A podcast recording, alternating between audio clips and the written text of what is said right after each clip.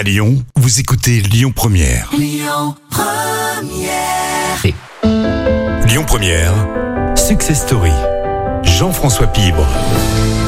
Pour ce cinquième volet, Success Story vous conduit sur les traces de l'une des plus belles histoires économiques lyonnaises des 30 dernières années, celle de LDLC de son président Laurent de la Clergerie.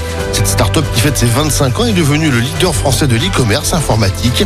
Après avoir évoqué les origines, les premiers succès, la première crise, place cette semaine aux années 2000.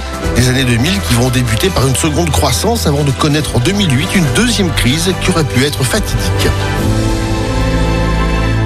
On est en 2005, on va s'en sortir euh, fin 2006 de cette situation. On a retrouvé des comptes positifs, la boîte est à nouveau à l'équipe, sauf qu'elle a perdu beaucoup d'argent, donc euh, elle n'est pas encore saine. Et puis surtout, si à l'extérieur tout paraît beau, ça y est, c'est reparti, euh, à l'intérieur c'est pas si simple parce que quand on est en difficulté, on a gelé les salaires, on a voulu structurer, ce qui n'était pas forcément une bonne idée à l'époque. Euh, en tout cas, l'ambiance a changé parce que c'est bien beau d'avoir eu des gens à fond, euh, mais il y en a qui ont été usés, il y en a qui sont partis. Et, comme on a en plus dû geler les salaires et avoir des mesures restrictives, enfin, on a cassé un peu de cette ambiance. Et de 2006 à 2008, bah, en fait, l'histoire reste belle de l'extérieur, mais de l'intérieur, c'est très dur à vivre. Euh, un peu décourageant de temps en temps, mais en tout cas, on se dit toujours, on va y arriver, on va y arriver. Euh, et on va y arriver effectivement, puisqu'en 2008, ça y est. Euh, ça y est, on se dit, la boîte est saine, les banques nous embêtent plus, tout est remis à flot, euh, les salaires sont redevenus normaux, l'énergie commence à revenir dans la société. Et là, on découvre, alors là pour le coup, ça a été le coup dur pour moi, il y a la crise de 2008. Et alors que tout va bien et qu'on se dit c'est reparti, bah en fait non, on se reprend un mur en pleine tête, mais pour une fois c'est pas notre faute, c'est le monde qui déconne. Et là j'ai un vrai coup de, un vrai coup de massue parce qu'en fait j'avais tellement, j'ai passé tellement trois ans en me disant c'est la porte de sortie, on va s'en sortir, que j'en ai marre. Et que je dis j'arrête, je vais passer à autre chose. Et je vais voir le fameux concurrent dont je parlais, à qui je voulais vendre à un euro. Et là, la boîte va mieux. Je vais dire écoute, euh, j'en ai marre, je veux vendre. Combien tu rachètes? Et puis c'est intelligent de mettre nos deux boîtes ensemble. Et on va passer un mois à discuter. Les salariés ne le savent pas d'ailleurs, je ai raconté plus tard. Et on se met d'accord un soir, euh, on raccroche et j'ai vendu la boîte. Alors on va dire, mais aujourd'hui, bah oui, j'ai pas vendu. Euh, j'ai pas vendu parce que le lendemain, ils me rappellent, ils sont plus d'accord. Et finalement, ce qui, ce qui- ça se fait pas. Et on se mettra jamais d'accord. Après cette tempête, Laurent de la Clergerie va reprendre la barre et se fixer d'autres caps qui le conduiront à redresser le navire. On a toujours cette notion de, une fois que le truc est passé, que l'idée est passée, on a cette tendance à rebondir. Et je reprends le côté positif du truc. Je me dis, mais finalement, si tu reprends l'année 2008 à l'envers, c'est une année qui est pas celle que tu voulais, qui est, où il n'y a pas de croissance, où il y a- mais c'est pareil pour tout le monde. Donc, on peut en faire un côté euh, plus positif, c'est de te dire, bah, tous les projets qui ont jamais eu le temps d'être faits, tout ce qui est, bah, prends le temps. Prends cette année comme une année vierge et dis-toi que tu vas avancer les projets sans te prendre la tête puisque de toute façon il va rien se passer pour personne.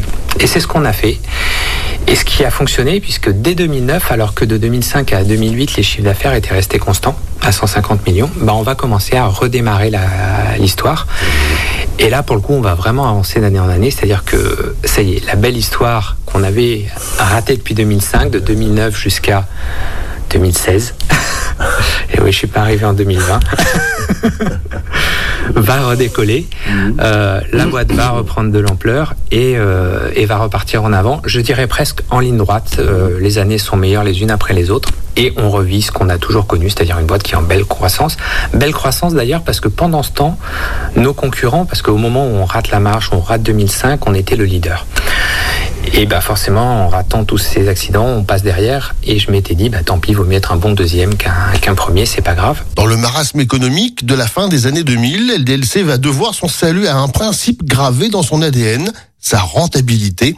Cela suffira à traverser la crise mondiale, mais un peu plus tard, en 2018, après avoir effectué le rachat de l'un de ses concurrents qui s'est conclu par un échec, l'entreprise va se retrouver une nouvelle fois au bord du gouffre. 2018, on perd de l'argent, on a des dettes, on est criblé de dettes parce qu'on a racheté ce concurrent, on vient d'en racheter un autre, Euh, on a acheté, on a financé nos bâtiments, Euh, les banques commencent à s'inquiéter sur nos comptes parce qu'ils voient la pente qui est mauvaise, ils voient qu'on n'a plus les capacités de remboursement. Personnellement aussi, je suis endetté parce que je me suis endetté sur des valeurs d'entreprise en bourse et ça me retombe dessus. J'ai l'impression que tout va s'effondrer. Et on s'en rend compte, heureusement, un petit peu avant que les banques s'en rendent compte, c'est super important. parce que ça nous permet de réagir par anticipation. Et le jour où les banques se rendent compte, de leur dire si, si, on a vu et on, est en train de, de corriger. Après l'aspect financier, Laurent de la Clergerie va faire son mea culpa et va revenir à une valeur fondamentale, remettre l'humain au cœur du projet. À un moment, on s'est perdu dans la boîte. Euh, 2016, quand on rachète le concurrent, on arrive à 500 millions, on est content, on a atteint le demi-milliard, et là, on crie sur les toits, dans 5 ans, on atteindra le milliard. Et ça devient notre objectif de se dire, dans 5 ans, grâce à tout ce qu'on a fait, on sera à un milliard de chiffre d'affaires, et ça devient le focus. En fait, en 2017-2018, quand, euh, quand tout ça se passe, euh, moi, je vois régulièrement les salariés, et je reviens vers eux, et je fais un mea culpa. Je leur dis, on a fait une grosse connerie, enfin, j'ai fait une grosse connerie, j'ai visé le milliard. Alors, ils me regardent, parce qu'il y a quand même l'ambition et autres, en me disant, mais qu'est-ce que tu veux dire? Je leur dis, bah, en fait, j'ai oublié de m'occuper de vous. Euh, je me suis occupé du milliard, on a avancé, on a recruté, on a pu regarder et on a oublié de regarder comment nous on travaille ensemble. Et ça, c'était le plus important pour moi. Et c'était ma boîte de 2005, celle qu'il y avait d'avant, et où je me suis quand même un peu perdu entre les deux périodes. Euh, je leur dis, et en fait, c'est pas moi la boîte que je suis en train de gérer. Moi, j'ai besoin d'une boîte humaine, j'ai besoin de vivre. Et le résultat, finalement, il compte pas. Euh, qu'on fasse un milliard, quelque part, je m'en fous. Moi, je veux m'éclater avec vous, je veux voir le sourire quand vous arrivez. Et je leur dis donc, eh ben, le milliard, on l'oublie. Euh, on le fera un jour, on le fera pas. La priorité, c'est que vous soyez content quand vous venez ici. Et je leur dis, si j'y a ça en plus, je sais que je l'aurai mon milliard. LDLC ne réalise toujours pas le milliard d'euros de chiffre d'affaires, mais elle capitalise et se développe sur des mesures sociales, pour ne pas dire sociétales. LDLC côté ressources humaines, à suivre la semaine prochaine dans Success Story. C'était Success Story avec Sixième Sens Immobilier, l'immobilier à haute valeur partagée.